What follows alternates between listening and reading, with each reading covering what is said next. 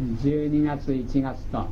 3つのキーワードのうちのまず日本の皇室についての現在はどうなっているかという。その次にはこの3000年の歴史の創造を委託された責任者であるユダヤ民族の中枢部はどういうようなことになってきたかということが先月お話をいたしました。今月からはその2つの鍵を握る言霊の会の現在はどうなっているかこうお話しします。皇室の歴史っていうのは正確に言いますと少なくとも8000年ないし1万年。今の歴史学で言いますと大体2000年の歴史がある千代田の御所を見ただけでも驚くほど素晴らしい皇居で素晴らしい伝統を誇っております。また第二のキーワードであるユダヤのモーゼ以来三千何百年伝統を持っていまだにモーゼに授かったカバラという原理をそのまま保持してですねいまだに世界の歴史に関与してイニシアチブを取っていよいよ近い将来念願の世界統一再統一を完成しようと今はまだアメリカに本部を置いてましょうけども今や虎視眈々と一番の心のふるさとである日本に行く日を淡々と伺っているユダヤのお話をいたしました。この言霊の会話のお話をするんですがで見たところですねあまり何千億も持ってるようなお金持ちもいそうもないし大臣を呼び捨てにするほど偉い人もなんだかいそうもないし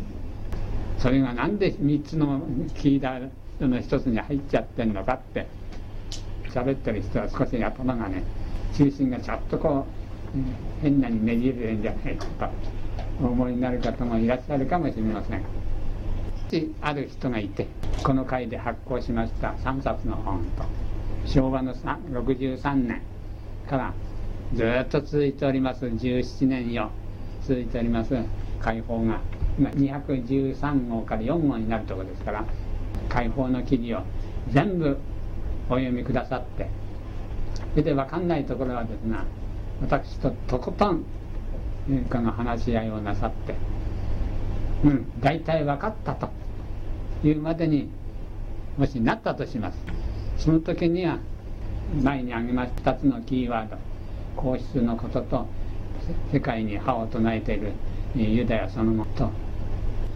自分ではどうしようもない時期もここへ来ると。動けないと。やることやっちゃってますから。これからどうするかということはいつにかかってこのしょぼくれた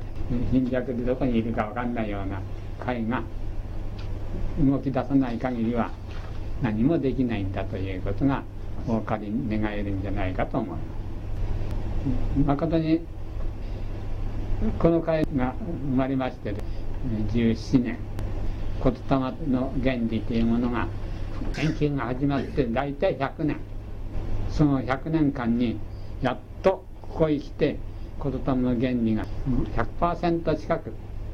解決してしまったこの現在では。時が来たならですね世界中の63億に根底から覆す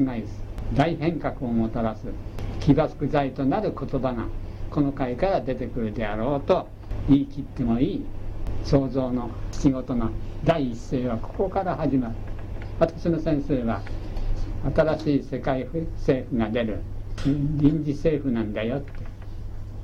てよく私にお話になってますけどそういう力を持ったこの原理を世の中にお知らせしようとしている会なのでございます。その会がそういうような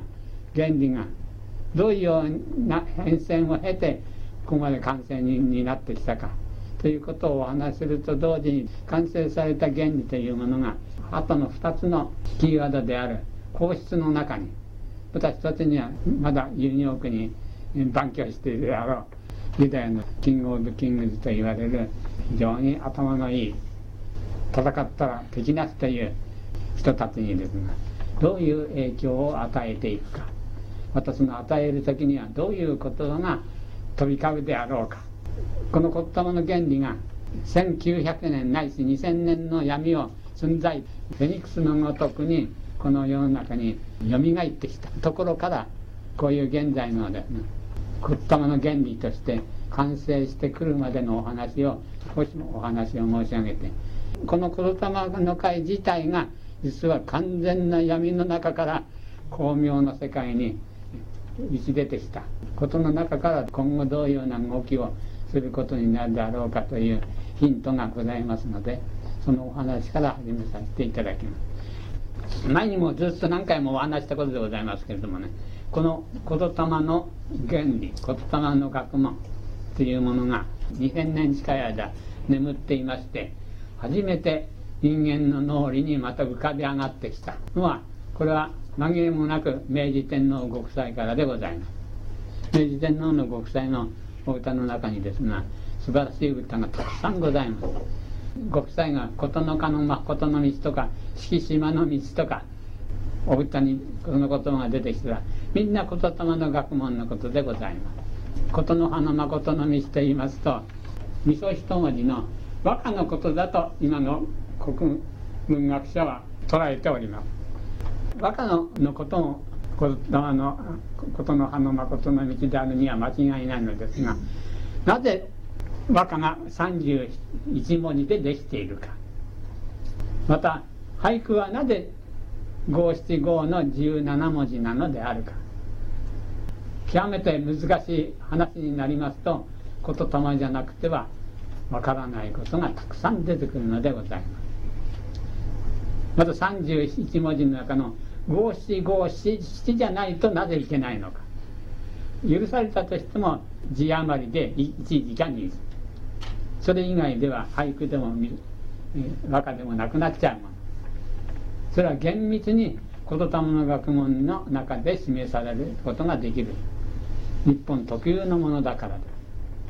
すその和歌の道として明治天皇の奥さんでいらした証券皇太后が一上下からお越し入れをなさったんですけれどもその一嫁入り道具の中にその味噌一まりの和歌の道という本があって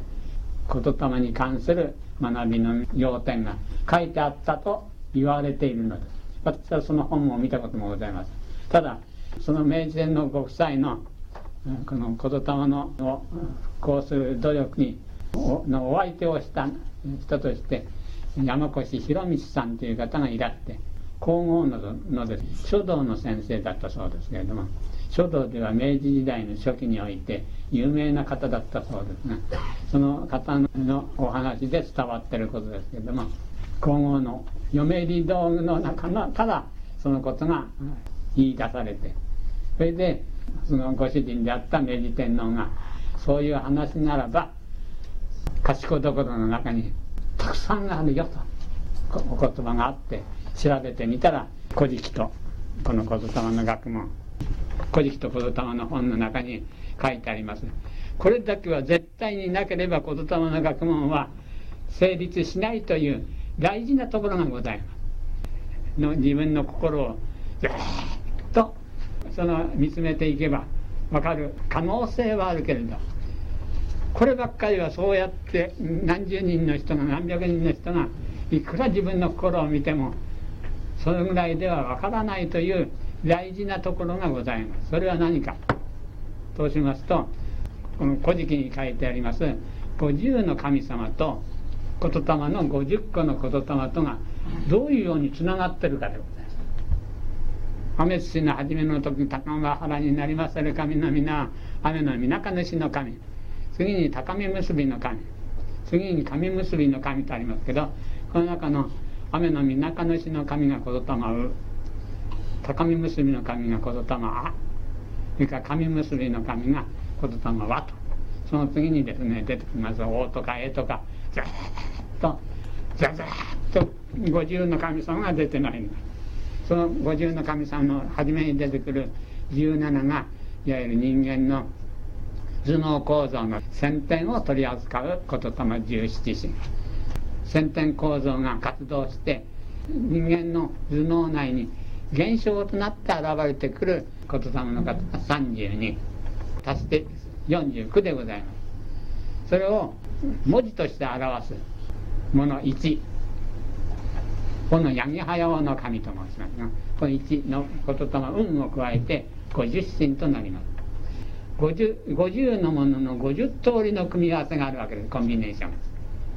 100人の人が昼夜健康でその数えましてもね。膨大なものでございます。計算してみると気が遠くなるような膨大な話になるので。す一つ違ってもこったもの学問はですね成立しないのでございます。雨の水の内の神言霊うを言霊その時に「と」とこうもし設定したとしたら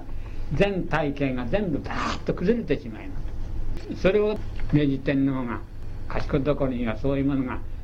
たくさんあるよとおっしゃった。中にあったに違いないのです。もしなかったならば私のこの会にまでそれが伝わってくるはずはございません。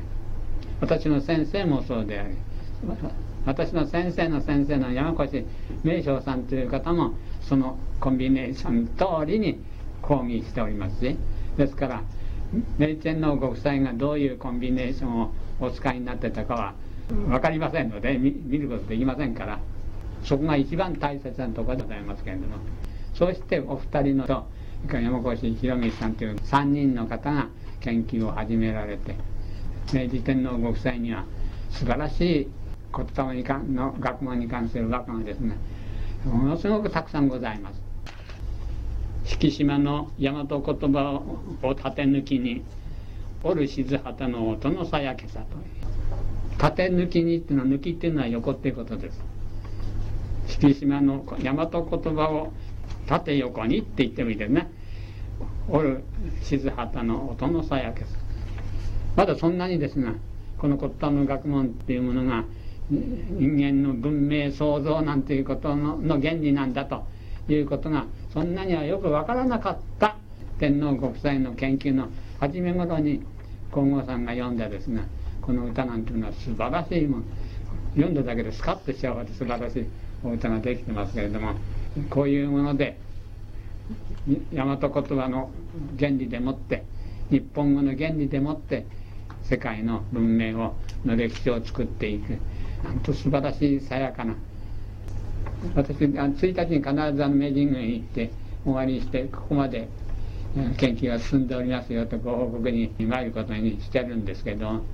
いつも鳥居のそばに明治天皇のと諸賢皇太后のお歌があの書いて出ておりますが明治天皇十何万しかお歌を読んだ証券皇太后はもっと多いのかもしれませんけどどの歌も読んでもね素晴らしいのはねスラスラっと読めちゃう。サラサラっと出てきてるんですね。こうしようかああしようかって。頭ひねって出たお歌は一つもないんです。スラスラっと出てくる。これがで人間の「あ」という心から出てくるお歌としては、ね、そういうものであるはずなので。す明治天皇の歌にもそうですが「知るはいつのような乱敷島の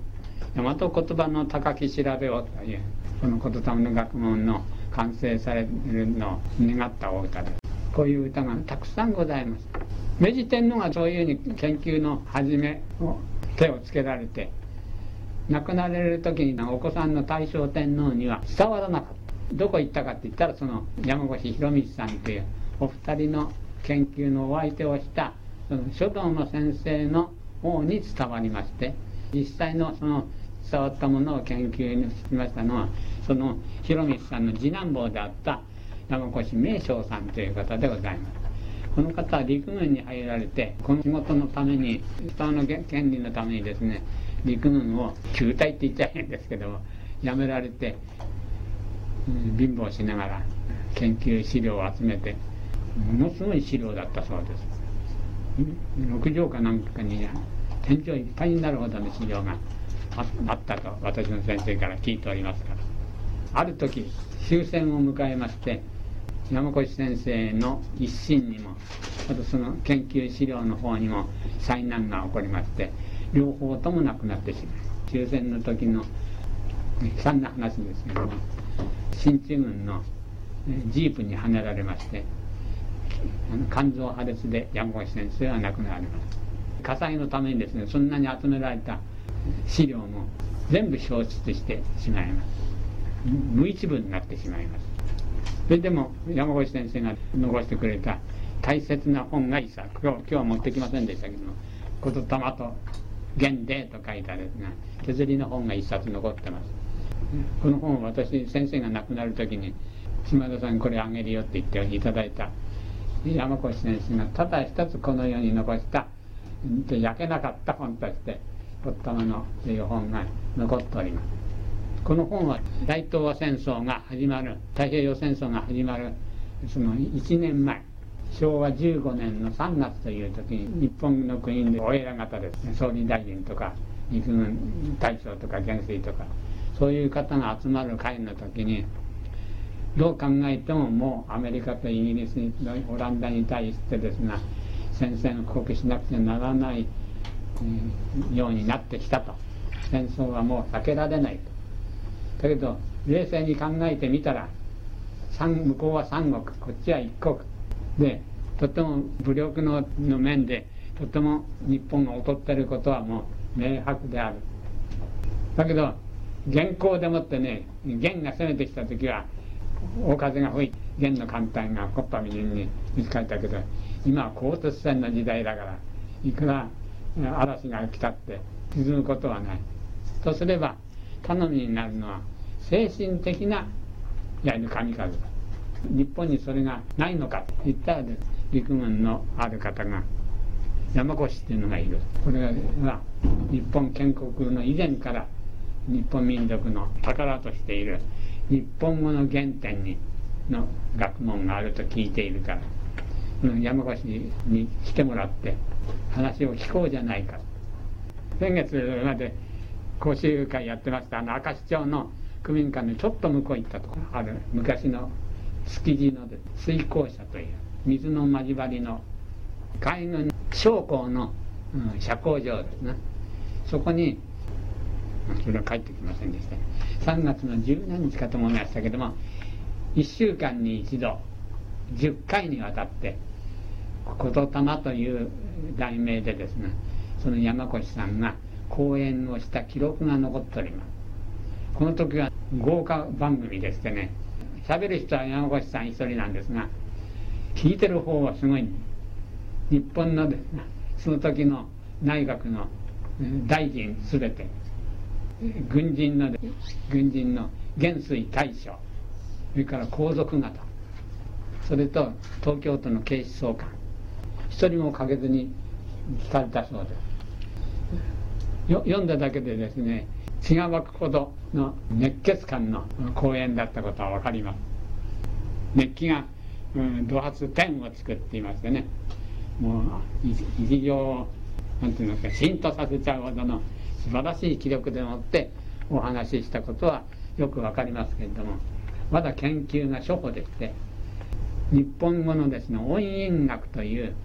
学問にのっとって50個の言霊とその動きを説明したお話だったようです。音韻学と申しますのはねあいうえおというののですね響きの学問うおあえいといく母音はですねうから始まっていに至るのにうというおあえいだんだんその最後になるほど発音がしにくくなります口の作り方を複雑にしないと言えない言葉にだんだんなって一番いいのはうどうやってもうは出ますか。らこうやっちゃったりしていいって言っちゃって無理ですか。ら合わせちゃったりして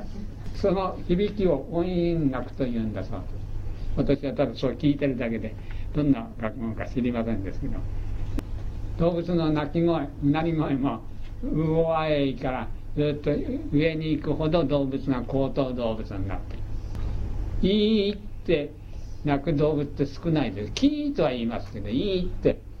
そういうように人間のこの言葉の高級性に響きとして捉えてそれを言霊の学問に当てはめたって説いた文章です。事細かに説明してありますけどあそうかそうかって言って分かるんですがいわゆる音韻学というのは誰も知らない学問を根底に置いてますからですね。山越先生一生懸命お話しなさったんでしょうけれど一般の人が理解するまでには至らなかったんだろうと思いますその結果骨董の学問を国際政治に応用するということまでにはいかないでとうとう昭和16年の12月に太平洋戦争が始まってそれこそ勝つことがまずありえない戦争が始まって無条件降伏で終わってしまい昭和20年の8月の。骨董の学問が本当にその人たちに理解されたならば戦争はもしかするとしないで済んだかもしれない。戦争なんてのはしないでペコペコ頭下げたって自分が実力をつけてまた立ち上がればいいんですから。向こうが言うのがよりこっちのが強くなれば戦争しないで最後まで済んじゃうわけですからその時期といい何といい陣を得なかったんです。そうやって山越先生が亡くなられてその時に水耕者で講演したものを聞きした人が私の先生の小笠原浩二という先生。亡くなったことを後からで飛んでいったら資料も焼けてしまった後だったと。小笠原先生はですね人類の宝と言われてる言霊の学問の、うん、第一人者である山越先生が急に死んでしまってその方が集められた膨大な資料も焼けてしまって自分はどうしたらいいんだろうって呆然としてですね一月の間死んだ人間と同じようだったって私にお話しくださったことがあります。1年間本当にどどうしたらいいんだろうって。で1年間のうちにね呆然としてた一月が過ぎた時にですね猛然と私の先生は立ち上がるんです。何にもなくなっちゃったとはいえこの講演集が残ってるじゃないか。ここに言霊のと神様の名前がイコールで結ばってるものはちゃんと残ってる。同時にですね言霊の学問っていうのが人間の心と言葉とを結ぶ究極の学問だというからには人間の究極の命の学問だということになる。としたならば自分の命を死ぬ気になって知ろうとするならどっかでその自分の施策と言霊の学問とがこう交差するところが見つかるかもしれない何にもなくなっちゃった以上これをするより他に研究の道がない力を始めようってわけです。私の先生が昭和の26年かな釣り箱を持ってですね大きな、えー、黒い唐傘持って毎日東京の向こう側に流れてます。川崎との間を流れてる多摩川という川の川辺に出て降っても照っても朝行ってお弁当持ってって行って釣り糸を食べる。糸に何も餌がつけてないんですから ただ釣りしてるようにしてないと物騒な時だったんですあの時は。東京のねピストル強盗が流行ってまして。座禅をしてねそれで自分の心の音源を知りたいというんですから座禅が今日になってくると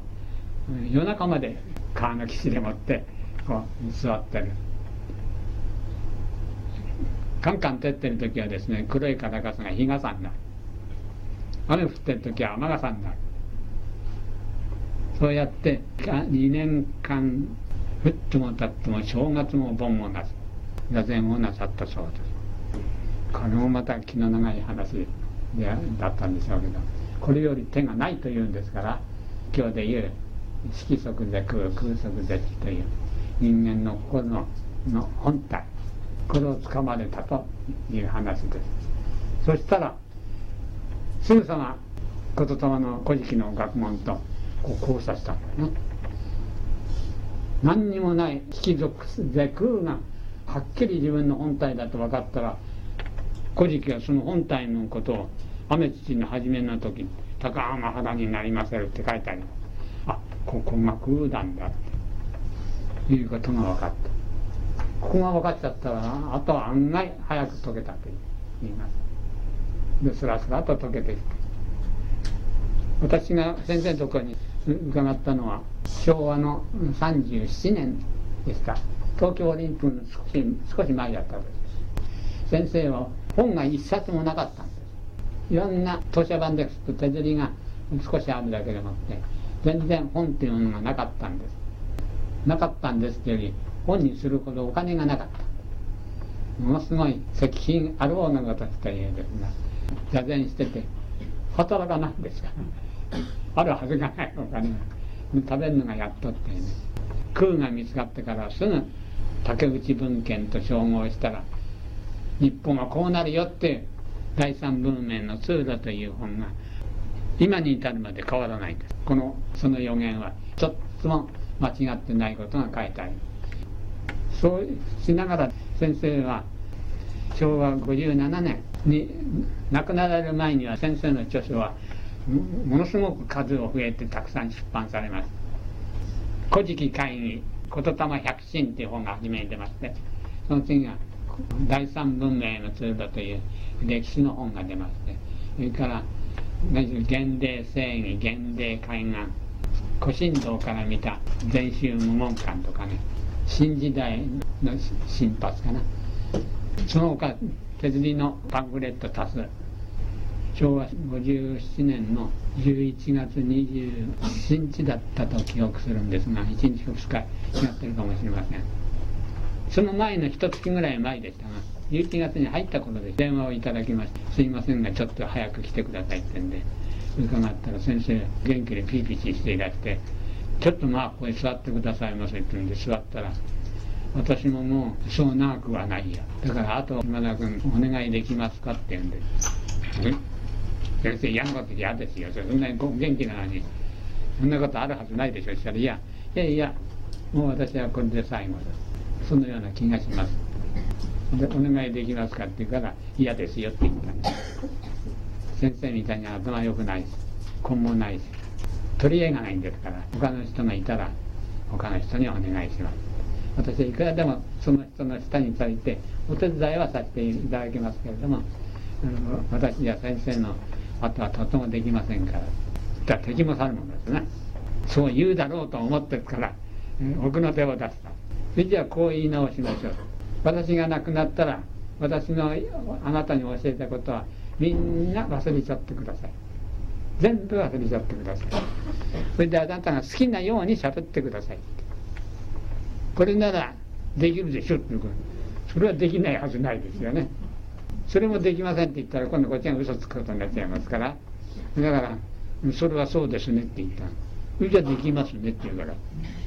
そうですね。変わりませんから。今から考えるとなんだかたぶらかされたんじゃないかと思いますがそれで一月足らずのうちに先生は急性なさった。具合が悪くなってから数時間で亡くなられる。のがね79歳と10ヶ月かな。あと2ヶ月ちょっとで80歳になる時にお亡くなりになりました私の先生にお会いしたことございませんねこの方の中には私のところにいらっしゃる方には23人いらっしゃるんですけど天上の神様がこの骨董の学問だけを勉強して人に知らせるために臨時にね人間になったんじゃないかと思うほど人間離れした。私にだって何だって人が何人いようがダメ。君言ってること違って。それが分かんなきゃ死になさい。だから死んじゃいなさいそんなに言わないでも私は聞いてる方でしょ？私に言われたんじゃ困っちゃうんですけど私にはそういうようなことは言いませんでしたが一つ時なんかね飲みだと言ったんです大勢のの、お酒飲むところでね始まったんです。まあ何にしても少し気が利かないでね変なことばっかり言うんでこの人はしょうがないなと思ったら案の定先生がダメ。君は言い方た。だ先生ののねいないところは言うことが偉いんじゃないんですよ言っちゃうでしょそれはニコニコってしてダメ死ねって言った。人にもニコニコ笑って喋って本当に怒るってああいうことなんだと思って、うん、なかなかあのゲッタできませんが本当に人のた。めをもっと怒ってというような方でした。私の後を頼むよって言った後で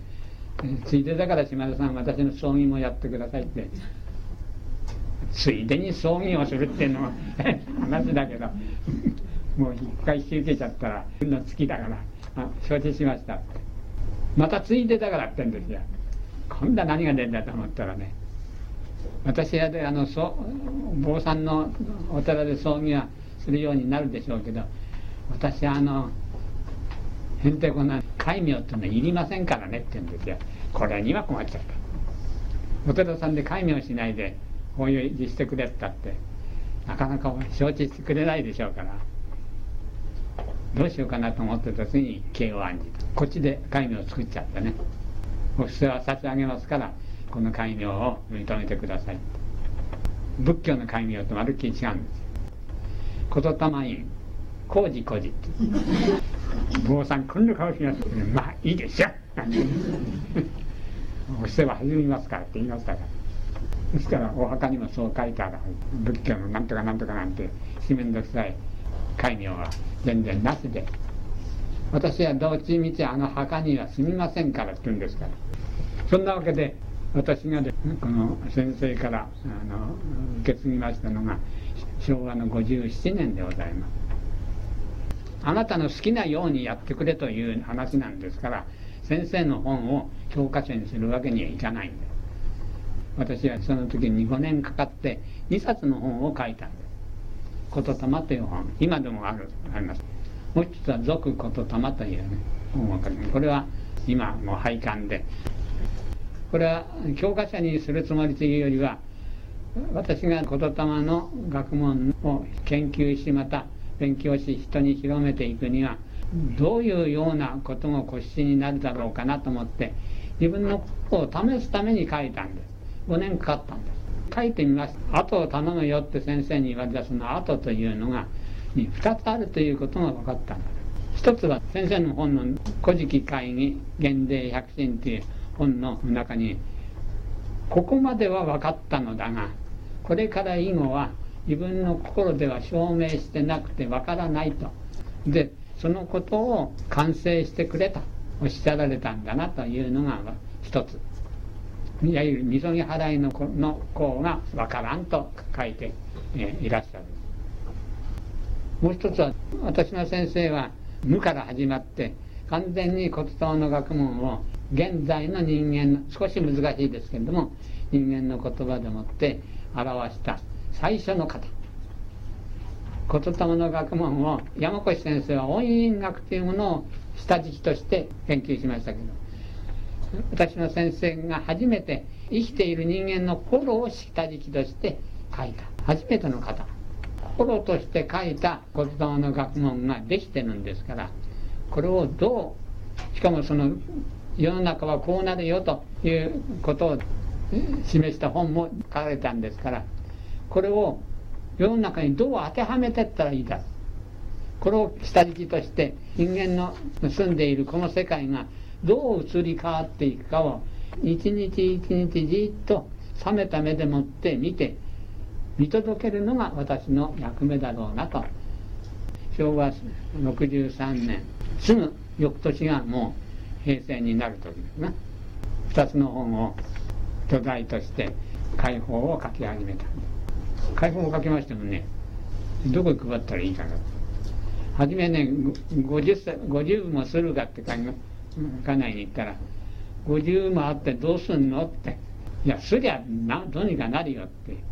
で50ってだんだんだんだん後から出てっちゃいましたから50で足んなくなりましたけども、えー、初めのうちはその30ぐらいだ配るのがやっと知人友人にね。もちろん無償でもって送ったり渡したりしておりましたがそのうちにだんだん転機が一つございました。1年か2年経ったことクラス会である友人と会ったんです。この人は文藝春秋の直木賞の受けた作家で森田聖吾というペンネームでねこの方にあげたらねすぐ手紙がした。その時のが一部300円でしたから1年にすると3600円。封筒に入れてそこにですね手紙をつけて送ってきたんです。書いた。解放を金を送ってくるとは不思議な話だなと思って。そしたら彼には魂胆があったんですね金を払ったんですから送りますでしょ？毎月。それで23か月経った頃何号何ページが俺が書くとこう書くよっていう文章をまるっきり直しちゃった文章で送ってきたんです。なるほど見たら直木作家です。うまいんです。よ次にねつけたりが君は、ね、自分の勉強したことを自分が思うままに書いてる学問はそれでいいかもしれないだけどあなただって1号につき300円頂いてるんだろ金をいただくとなったら商売だ読む人の身になってなぜ書かないんだ論理的に難しくなって押し付けになっちゃうじゃないか。読む人の身になって書くとかえってそういうのが楽だよ。どうなのってこう言ってね。それを言いたいためにね会社払ってきた。会社払わなくちゃいい気にならないでしょ。と同時にねあそうだなと思って。確かにね自分のことを勉強した通りに書くっていうことは一つには優しいようでいて難しいんですよ。やっぱりどう取られるかなってことにしますとね。むしろ全部向こうの気になっちゃって書いた方がどんなに書きやすいかわからない。ということに気がつきました五目色不動という目の色が5つのお不動様。東京に五目入り不動ってありましてね。赤目不動黄目不動といった5つのお不動さんを書いた解放から相手の気になって書いた解放に変わったというこの時でガラッと変わりましたらねおかげさまでね読んでいただく方が増えてきたんです。文章を書くなら一生懸命書くんですけどあの作業もなかなか細かくてそれで送ってくれって言うともう封筒に入れて送っただけじゃなくていくらぐらい送っていただいてありがとうございますって 返事も書かなくちゃなんないってなると体が3つあっても4つあっても足んないぐらいになりますから今じゃちょっと値を上げたらお手伝いしてくれる方が、うん、年代を進んで100号を超えた時解放がですね。先生がね100号まで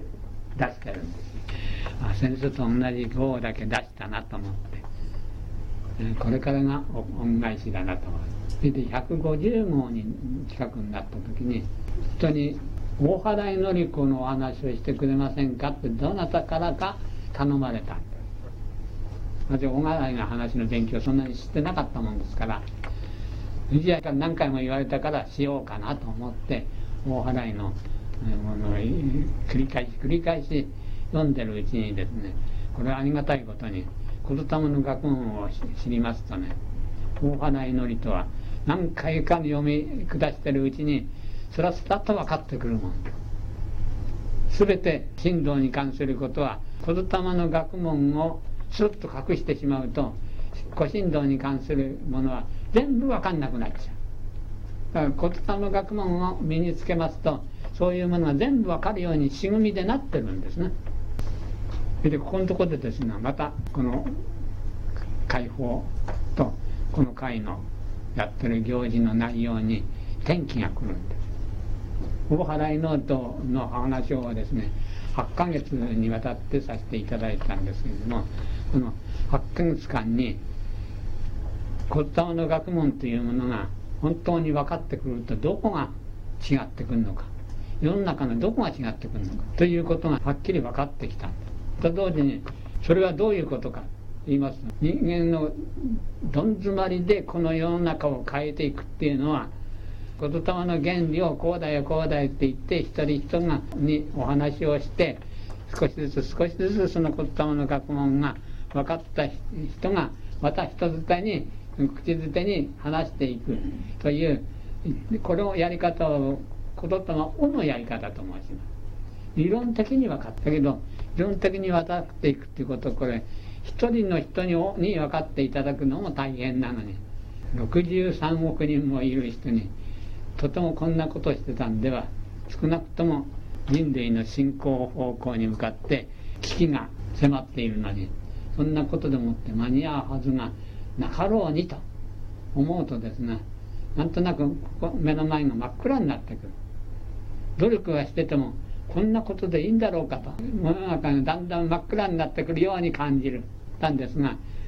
大払いノルトの話をして途中から以後光という言葉が言霊のことを一時で火と言いそれが走る狩るで光る。光の語源というものが言霊から来てるんだっていうことがですね分かった時に先生の一番目のおやつだと言霊の原理みそぎ払い以降のことがスワーッと分かってきた。前にあの私の入院の話をさせていただいたと思いますがこれがです言霊がみそぎ払いの方に入って何々盛るという渚彦それから貝べらというですねこの6つの六神というものがまず分かんないで私の前に立ちはだかってしまったんですけれどもこれを解くのに7年かかってる。63の時からその始めて入院中に「ああ分かった」と言った時には7年かかってるんです。あとの十何神現在から言いますと10年かかってる。何しろこのこれポジティの分かんないということはね問題をあって出されてそれが分かんないという他の人は分かってるけど自分は分かんないっていう分かんないじゃないんですな。私が分かんないって言って疑問を出す。で私が答えなくちゃなんない。誰も教えてくれない。これで6つの神様のことが分かるために7年間たもんだまったもんだまったもってやってしてまたまたしててとても気の長いような話なんですがやってる本人にとっては気が長いとこじゃないんです。早く分かりたい。こうかなああかな。毎日のようにそのこのことばっかり考えてますから忙しいっちゃあれ7年かかってやっと半年も病院へ入院させていただいたおかげで後のこと何もやることなくてで開放の相関ないからみんなで手伝っていただいた。じゃあ家内が、うん、と他の手伝った方がみんな分担してやってくださいましたから私は原稿を書くだけであとはその分かんない話のことを考えてばよかったですから夜になると目を光らせて頑張りましたのでそれが分かってきたら今度は八十間が月大間が月のことに入ってって、えー、これに今まで10年かかったんだ。10年かかってやっと今日あたり分かったような気がするのでいつともそれまでに解放をお読みくださいと分かります。小伝の学問もほぼ100%と分かったと書いてありますが今後はそのほぼが消えるかもしれない。これが分かるとそのまま全部分かるということは全部そのまま実行できるということになりますから。その時代がいよいよ来そうな気配がございます。ありがたいこと。いよいよ大野安丸さんが大体1300年前になぞなぞでもって示したものがいよいよ全部分かってくることになりますと大野安丸さんもってメースです。天に静かにお帰りになる時が来んでしょうとこの頃家内が大野安丸さんには夢も見ないって言ってますから満足しちゃったんじゃないかと思いますがそういうようにですねいよいよ展開してきましてこれから起こることっていうのは全て言霊の学問の躍動中のもの。孫悟空がどんなに暴れても阿弥陀様のですね手のひらから出ることはできなかったというように世界中がどんなに踊ろうとも言霊の学問の一冊の本の中のもの。外には飛び出していかないもの。それができないうちにこういうことになりますよというと歴史の先取りになります。予言ということになります。これは慎むべきことなんです。先を言うとろくなことないんです。聞いた人はみんなあ遊ぶかでするんじゃん。ですけどこれが骨董の学問が完成してから言う言葉は予測じゃない。命令になる。こうすべしという。いやいやあの島田のあの野郎は気が違ってきたのかなと思われるかもしれませんけれども骨董の学問というものはそういうものなんですだから昔のしめらみこうせよといった言葉はもうでに3000年もその通りユダヤ民族を動かしてる霊の世界に霊学という言葉があります。縛っちゃったという。だから骨董の学問は霊学霊実じゃございません。人間が人間たる原理から言う言葉ですから霊漠視点じゃなくてその人にただ使命を与えただけのことでございます。そういうですね時代にいよいよ入ってくるんだろうと思います。